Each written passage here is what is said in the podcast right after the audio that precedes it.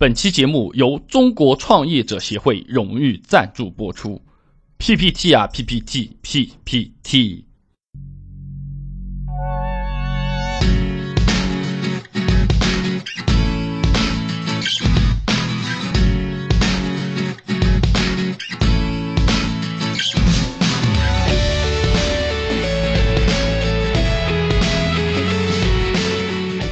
感谢各位朋友到备胎说车捧场，祝各位出行平安、顺心顺意。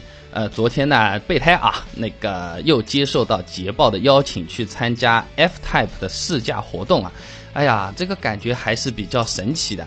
怎么个神奇法呢？倒不是说这个车子好像哪里棒啊、怎么样啊，各种技术参数，这种我也懒得看，各种论坛上也都是有啊。关键的问题是，竟然到卡丁车赛车场去试驾 F Type，我觉得有点傻掉了啊。呃，跑到那边一看啊。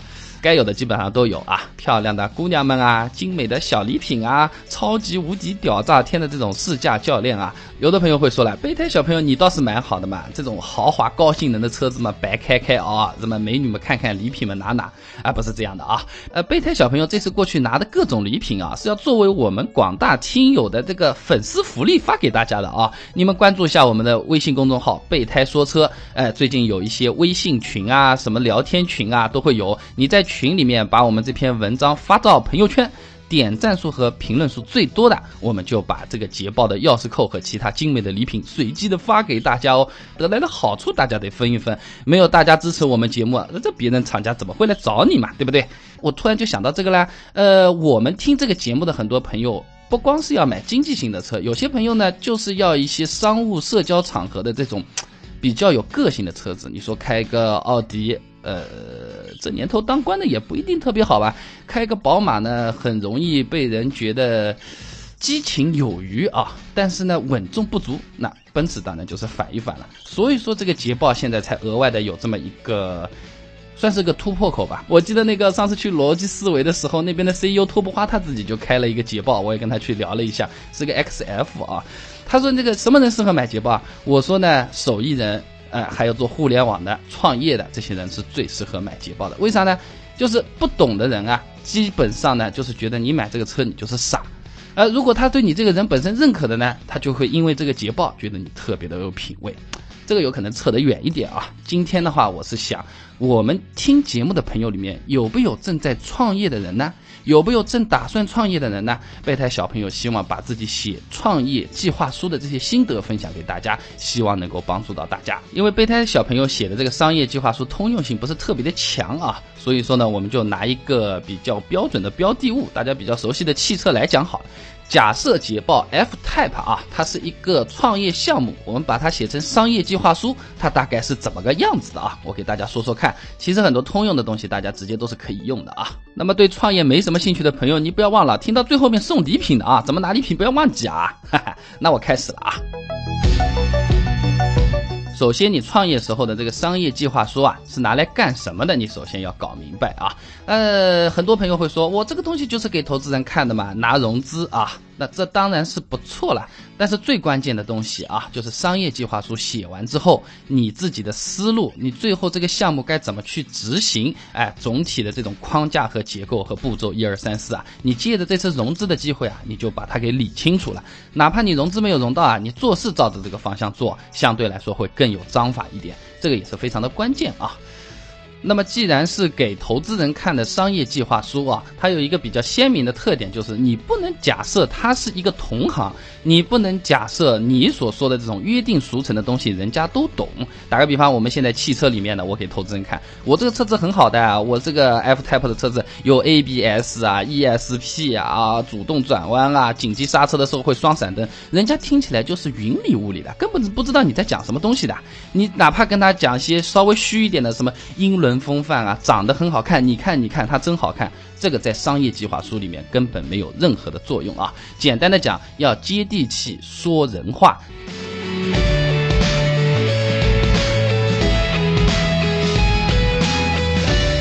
哎呀，讲到这里啊，我不禁感慨啊，每一个小区的保安，他全都是一个哲学家呀，啊，不是哲学家，是风险投资人啊，都会问你是谁，你从哪里来。你要到哪里去？你要去多久？回来是不是还从这里回来呀？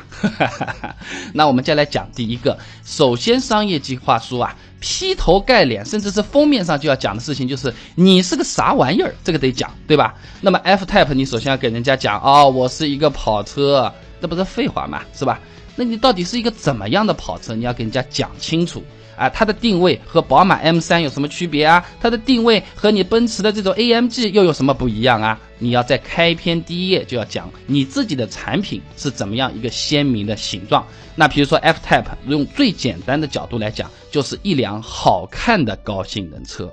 这个好看是突出来的一个重点，其他的车子啊，很多时候性能这个操控啊比 F Type 还要好，但是从审美的角度，它这种英伦的风范，它不光会给你一种活力和朝气的展现，更多的时候是纯粹的美感。不分男女的那种美感。我们那次在试驾的时候，经常什么开个九幺幺过来啊，给什么老婆买一个车子啊，啊，有些什么律师啊，哎，我也记得以前律师都买奔驰啊，跑过来也要去买个什么捷豹的 F Type 啊，或者怎么样。我也去采访了他们一下，问，哎，你们为什么到这个地方来啊？为什么要买这个车子啊？人家说这个车子没见过，觉得看了张照片好像样子挺不错的，我那有机会开一开，那我就过来玩一下了。开了之后觉得，嗯。这个开起来这个操控感觉啊，和这种保时捷啊，或者说是宝马相差的比较多。保时捷、宝马那种是纯粹的讲究运动和操控的车子，基本上你往左边转个一度。在下面转过去就是两度、三度，它是一个很鲜明的一个刻度一样的操控，非常精准。但是这次在试驾的时候，我感觉到啊，它这个方向盘啊，在转动的时候，尤其是在高速的转动的时候，它非常的细腻，阻尼感做的非常的好，给人一种很放心的这种安全感，开起来比较优雅，不会有那种宝马那种非常狂放那种，看起来就 哈哈哈哈哈哈那那那种感觉啊。这个嘛，大概哼哼，差不多就是这种味道啊。那么这个产品，我把它归结起来就是美嘛，动态的美和外观上面的美。而美这个东西呢，它是见仁见智的。显然你不可能，你做个商业计划书就一张 PPT，这是一个很漂亮的车子，你偷我钱没错的。那谁偷你？有个鬼了，是吧？那么我们显然就要讲后面的事情了。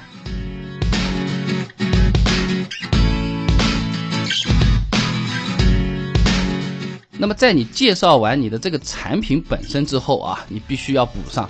那么用户为什么需要你这个产品呢？啊，我记得上次听那个周鸿祎先生，或者说叫红衣主教啊，三六零的老大，在在那个讲课的时候，他说，你不要搞一些这种伪命题的产品，用户根本就不需要。比如说什么智能捕鼠器啊。这个用的还是什么什么三零四缸啊，九零四缸啊，什么什么的，和那个小米手机用的完全是一样的。当这个老鼠啪一下把你抓住啊，这你的手机 APP 马上就会跳出一条推送啊，你已经抓到了一只老鼠，这个老鼠有多大，什么时候用时多少，超越了百分之九十二点几的用户啊，这种风格的东西你做的再好都是没有用的。为什么？因为用户不需要。首先家里有不有老鼠啊？第二个是有老鼠，为什么要用这种东西来抓？我养只猫又能看，还还能玩，最后还能偶尔抓抓老鼠，说不定比你这个还好。所以说，你光有一个产品的介绍是不够的，你要告诉他们用户为什么需要你。就好像 F Type，我去和厂家的那些朋友在聊的时候，他们的那个想法就是，我这个车子。最需要的是人对审美的追求，对社交属性的这种追求，而不是说我是一个运动的车子，我就和你比这个车子啊，这操控怎么怎么好，动力怎么怎么强。当然它是强，但是。它不是绝对的重点，它需要就是你坐到车子里的一瞬间，给人传递出那种气质。那么它最好的切分市场就是奥迪觉得奇怪，宝马觉得奇怪，奔驰觉得不合适，买个沃尔沃觉得老气的朋友们又想出去有面子买这么一个车子，大概就只有买捷豹了。所以说它这个定位呢，在至少在他们的眼里啊，这个用户的确是需要你的。那么你光用户需要，你产品也讲完了，也是不够的呀。你还要讲你这个产品，如果用户需要，它这个市场在哪里，或者说这个市场有多大？捷豹是这么跟我讲的，这个东西呢，最主要的市场。就是社交属性的诉求啦。那么社交属性上面比较看重的就是一品牌的这种号召力，第二个就是这个品牌这个车子的样子和形状对你自己所要展现出来的气质是否相符合，这也就是我刚才说啊，手艺人和互联网创业的朋友啊，最适合买这个车子的缘故了。你搞一个，比如说是这种房产的项目经理，买一个捷豹，我觉得其实挺奇怪的。你为什么要买这个车子呢？但互联网其实是一个蛮闷骚的一个行业，所有的人啊，包括什么雷军啊、富盛啊等等，看起来都好像是呆呆的、傻傻的，内心呢又是火热澎湃的啊。但你说他穿的看起来好像是比较屌丝的，就一件简单的 T 恤衫或者牛仔裤，但是在 T 恤衫和牛仔裤上，他又花了相当大的心力，给人一个美好的这种印象。PPT 也做的是非常的漂亮，对吧？那么这种专攻的方向和感觉啊，也是捷豹他自己想要追求的。各位朋友想一想啊，如果你们自己在创业做一个产品，呃，告诉别人长什么样子，然后的确也是用户需要你，那么这个市场有多大？为什么要讲？哎。人家是投资人啊，你市场不够大啊，的确需要。打个比方，老公需要老婆，老婆需要老公，只有一个人要不赚钱啊，拜托啊，商业计划书啊，所以市场有多大，非常非常的重要啊。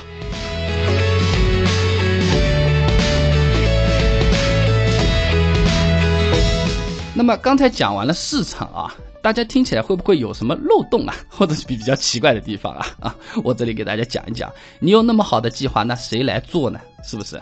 呃，打个比方吧，你说这个捷豹 F Type，你是叫工人拿手敲呢，还是说到这个大型的冲压厂去冲压呢？还是说就是挂个自己的捷豹的标，然后让别人去生产，怎么代工一下呢？团队。你不同的团队直接会导致你一模一样的这种 planning 会变成完全不一样的这种产品。大家假设一下嘛，小米手机如果让印度人去生产，小米手机和让富士康生产和让苹果公司它自己生产啊，苹果现在手机虽然不造啊，它生产出来的品质、成本、效率，甚至是样子本身，它都是会不一样的。那么你要介绍一下你的团队，团队分成哪几个啊？首先当然是你自己了啊，对不对啊？我创始人 CEO 啊，备胎小朋友创立了备胎说车。那么你以前干过什么事情啊？你自己怎么样的一种观念啊？哎，这里我要跟大家讲一讲。很多朋友在写商业计划书的时候啊，经常会忽略掉这一点的，往往就是很冷冰冰的就讲啊，这个是什么，那个是什么，我们要干什么，我以前有什么履历。其实我建议大家不妨在这个商业计划书的最后一条留一句你自己想的这种。格言也好啊，座右铭也好，放一句显得会非常的温暖，而且可以很清晰的勾勒出啊，你这个项目给人的这种感觉。像备胎小朋友就喜欢这么说啊，我是什么？我就是一个线下的销售员，跑到线上来帮大家去省钱，挑好车子。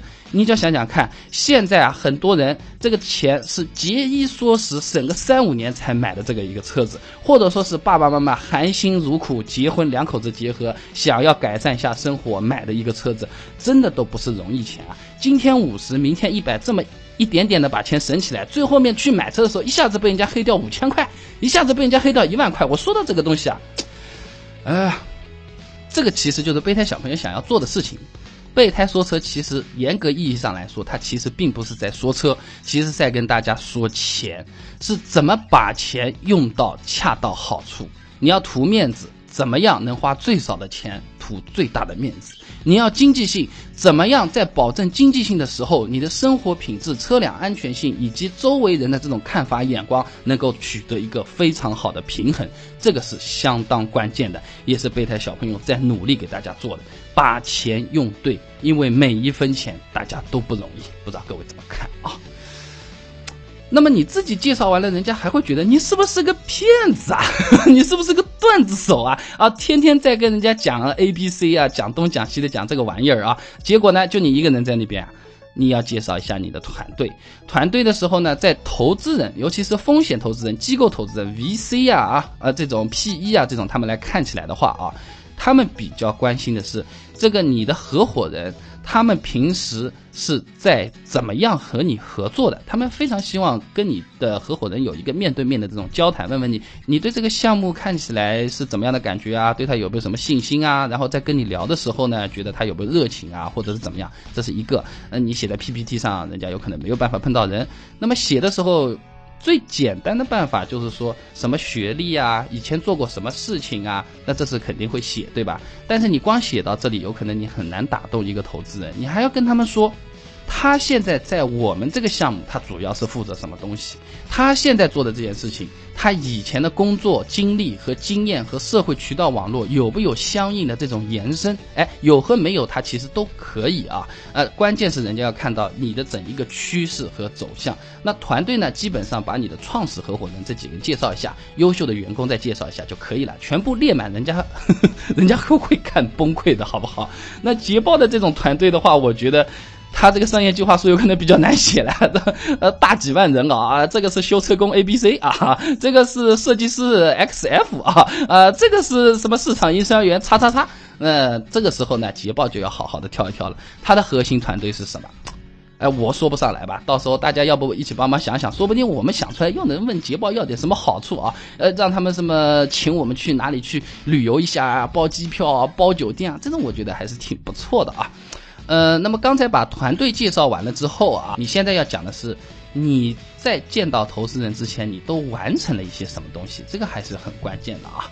那比如说备胎小朋友会说我的播放量是多少啊？我的微信订阅号是多少的粉丝啊？怎么样？哎呀，这是再谢谢大家啊！最近那个微信的那个公众号备胎说车啊，那个粉丝增长速度真的超快超快的。呃，昨天晚上那个大家开了一个备胎聊天的这个微信俱乐部哈，三分钟整个群全部加满了，很多朋友都加不进来啊。我看今天我能不能再开一个啊？因为加这个微信群呢，备胎小朋友每个星期天晚上啊都会肉身到场。用语音或者打字和大家去解答现场的问题，一起聊。如果聊得嗨的话呢，我们看看人能不能凑在一起啊？我们线下一起看电影啊，一起去吃饭啊？哎，这种我觉得还是挺有意思的，大家可以一起玩玩。如果有什么比较好的这种设想，也希望大家来跟我讲啊。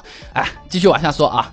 那么你前面这些介绍过之后啊，你开始要介绍你的这个商业模型了，或者说是那个盈利模式啊。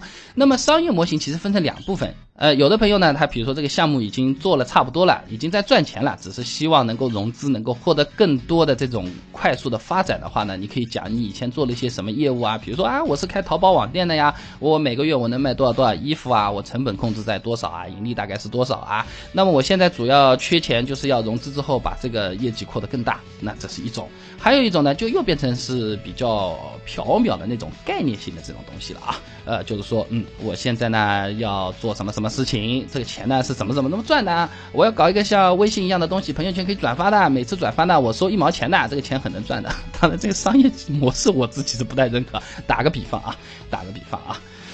那么还有一件事情啊，很多朋友就是照这个思路，自然的思路写下来，很容易遗忘的一点就是用户价值分析。它这个其实是一个比较理性的过程，就是比如说啊，我现在我这个 A P P 软件啊。有五千个用户，那么这五千个用户怎么来给你带来价值呢？比如说，你可以算出来，五千个用户其实平均每一百个人他会点一下我这个 A P P 里面的广告，一个广告它是一毛五分钱，打个比方，那你这一算，那五千人能赚到多少钱？那五万人能赚到多少钱呢？大致上就会有一个数了。这个是一个商业上面的比较重要的一环啊，大家千万记住，用户价值的这种分析啊，其实它是更复杂的一件事情。我这里就是简单的给大家讲一讲，如果各位朋友觉得还不够详细或者创业上面希望这个商业计划书我给你看看，给点建议的话呢，你关注我们的微信公众号“备胎说车”，哎，给我留言或者哎直接加我们微信群也可以，反正都在公众号那边，你多点点，你一定能找得到的。这都找不到，我也懒得理你啊。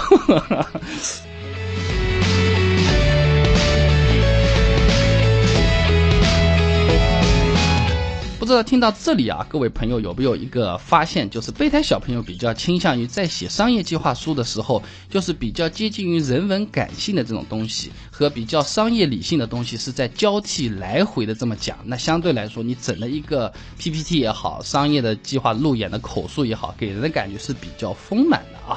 那这些理性的说完之后呢，我比较建议大家来说说自己的感受啊，比如说你这么一路做下来啊，是不是一帆风顺的过来的？有没有碰到什么小弯路啊，或者是挫折啊？这个时候你不要好像有一种报喜不报忧的这种心态啊！你经历的错误，一旦你意识到，并且你实际行为上把它更正的时候，人家会发现你的成长速度非常快，而这个成长速度非常容易让投资人啊联想到，就是你这个钞票投资的成长速度也是非常快，因为你不断的在改进，你不断的在往前走，这个速度往往比你犯过什么错误还要重要。那么前面犯了哪些错误啊？现在怎么改进呢？以后打算怎么想？哦，OK，没问题。商业计划书哪有这么简单呢？后面还有很多啊。那我现在又要来讲讲捷豹了啊。你这个车子嘛卖的这么贵，然后服务态度嘛也很一般，各种屌炸天，你还觉得我这个是品味啊？我就是不要那么多人买的。这个就显然在商业计划书里面就是以前走的相当大的这种弯路。你屌你屌好了，我可以不买的好不好？那么现在捷豹在我的沟通起来，包括从它的定价和策略看。它的这个小步快跑、快速迭代做的还是比较不错的。F Type 是比较贵啊，那我说说后面好了。大概九月一号的时候啊，那个全中国的第一批捷豹 X 一的车子它就会发布。以前 X 一还比较贵的，现在基本上它官方指导价只要三十九万。然后你们也知道捷豹的风格，你如果跑到呃 4S 店去跟他们谈谈啊什么的，你买下来的这个价格估计啊。我估计大概和那个奔驰的那个 C 两百或者是宝马三二零 Li 的那个价格啊是差不多的，放低身段了是不是啊？告诉你，中国就是全球最大的汽车市场，伺候不好中国人，你全世界哪里不要想混了，哈哈。所以这次价格还是比较有诚意的。嗯，但是还是有一点点小不开通啊。那个，你为什么不加长一下呢？啊，不过也好的，这样至少是纯进口的车子啊，说不定以后也会出啊。至少价格上面的诚意是做到了啊。以前呢，价格高高在上，让人觉得捷豹的品牌比奔驰、宝马、奥迪还好一点。现在价格又差不多的时候呢，我想喜欢的人还是会有的吧。所以说，选车，包括汽车行业，往往是一个。决策非常重要的一个行业，那不是说啊，哦，我今天给你优惠个两三百块钱，我今天送你个三千元大礼包啊，很好，我就买，而不是买菜。我买来的车开三年、五年、十年的都会有的，大家要想清楚，怎么才能更好的去买一个心仪的、适合自己的、实惠的车子呢？关注我们微信公众号“备胎说车”。今天我会不会被大家骂死啊？到时候做出来我看看留言啊。今天是不是广告很多啊？哎，备胎也是非常的感谢大家的这种支持啊！没有你们这么来听我节目，备胎小朋友说不定现在连吃口饭都都成问题啊，还讲什么商业计划书对吧？呃，所以说我觉得这次捷豹的战略调整和迭代还是比较值得点赞的呀。包括那个所有的这种配件啊，以前都是这样，你到 4S 店去修这种大的配件，大家为了省钱嘛，就是啊有问题，那么去订货啊，英国这边订过来，进口车没办法嘛，那么订过来一订就两三个月，这修修修的麻烦死了。我们想想，现在什么北上广深啊、杭州啊，什么车子都限号啊、限牌。那么一年只能开一半的天数啊，还分单双号什么的，大家都在嚷嚷，你这个车船税能不能给我减半啊？你这个保险费能不能给我减半？那好了啦，我买一台车子三个月不能开，两个月不能开，你车子给我打个折了，你你给我打个七五折了，是不是？这个是人之常情嘛？啊，捷豹小朋友，我也不知道是谁跟他们反映的这个意见啊，现在也算是想通了，基本上百分之七十以上的常用备件，4S 店里全部都有，基本上你开到那边去，钞票付掉。车子修好，当天就能开回去，除非是这种撞得很厉害的，要做油漆啊或者怎么样。现在总算没有修修的这种问题了，价格嘛也降的也是比较多的，这个我还觉得还是可以点个赞的。如果前面说是你的格局、思想和情怀的话，那么现在我要讲的这几个东西啊，就是你这个人的能力了啊，你要讲。你这个项目有什么拓展性？还有个你的壁垒在哪里？是不是打个比方哦？我们现在是做美团早餐，所有的东西呢都是给大家发早餐。一旦我都占领了整个杭州市场了，那么杭州就其他想要做做早餐的这种就不能做了。那人家投资人就会问你了：你杭州是全部霸占了，那么人家北京在那边送早餐的时候，那你这个不就辐射不到了吗？就是我的铺开是可以全国范围通过互联网一下子铺开来的，只要资金到位。人员到位就不会存在着我拿了杭州不一定保证有北京，我拿了广东成都未必是我的，这个就是一个很大的问题，这个就是拓展性。还有一个呢就是壁垒，哎，我打个比方啊，就继续说刚才那个美团好了啊，那个美团我是送早饭，全部都在送，那么送早饭的核心是早饭呢还是送呢？这个你要跟人家说清楚。你说啊，最核心的问题是我这个早饭别人是没有的。好吃又便宜，那说不定还有点机会啊！你说我最核心的是送得快，你送的再快，你送得过京东吗？他也想要来送早饭，这件事情和美团两个人干起架来的时候，会不会有很大的问题呢？这个就是你要去和投资人解释清楚的地方啊。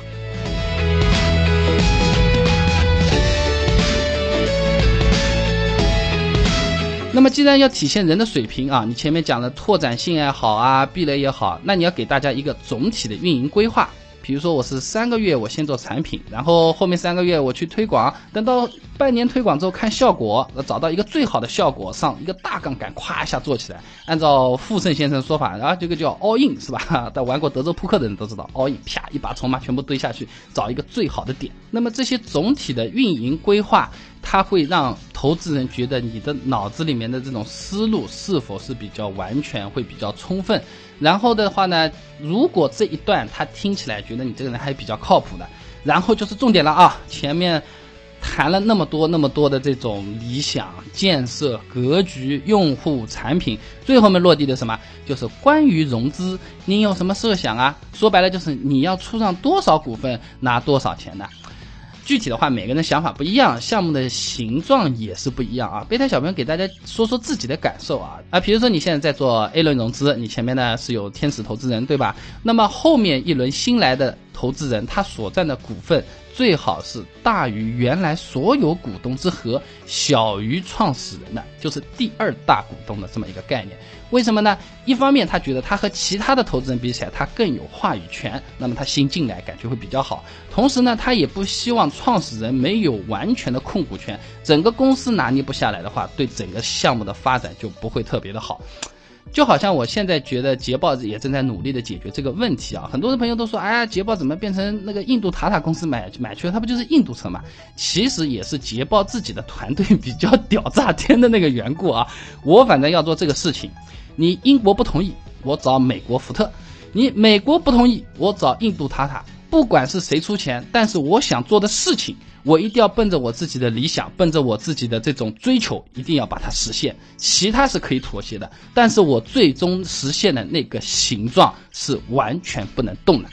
这种感觉其实投资人也是喜欢的，他觉得你比较强势一点也没有关系啊，只要靠谱，能够有个非常大的凝聚力去推动整个项目，能够把它变得成功，这才是最重要的。为什么？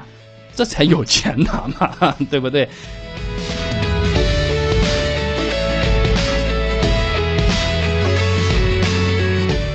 好了，今天呢，我们差不多就先讲到这里啊。最后的话，就跟大家讲讲发奖品的方式啊。前面其实已经讲过一遍，但不知道大家想不想得起来啊？我再强调一下吧。关注我们的微信公众号“备胎说车”，把我们的这期节目呢发到朋友圈，然后呢有很多点赞，有很多评论，对吧？你把它截图截下来，就直接发在我们的这个公众号里面。这个截图上面点赞数和评论数最高的前一百位朋友。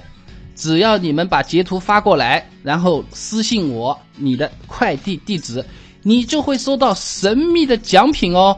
备胎小朋友再次在这里感谢一下大家，是大家对我的这种支持和帮助。让我能够获得捷豹车厂的这种邀请，我也才能替各位啊去向厂家要了各种各样的福利。这次虽然是不是特别的多，因为备胎小朋友还不是很有名气嘛，也不是什么大腕，但至少要下来的东西呢，给大家开心开心，我觉得也是非常好的。我自己也留了几个钥匙扣啊，不是全部送给大家的哈，我我没到那个这么假的份上啊，我自己也是留了一点啊。呃，公司公司的创业团队啊，周围的这些朋友啊。啊，或者是亲戚啊，我也去送一下，也是挺开心的。至少让人觉得我们做的这件事情还是有价值的嘛。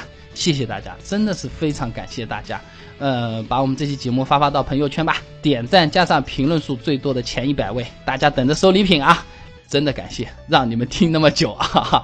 觉得我们节目做的好或者是不好，都请到我们公众号来留个言。备胎小朋友也希望像刚才商业计划书讲的那样，不断的去试错，不断的去迭代，向我们追求的最好的效果和产品一起努力。各位创业者加油！各位备胎说车的粉丝们，谢谢！今天就讲到这里，祝各位开车平安，顺心顺意，再见。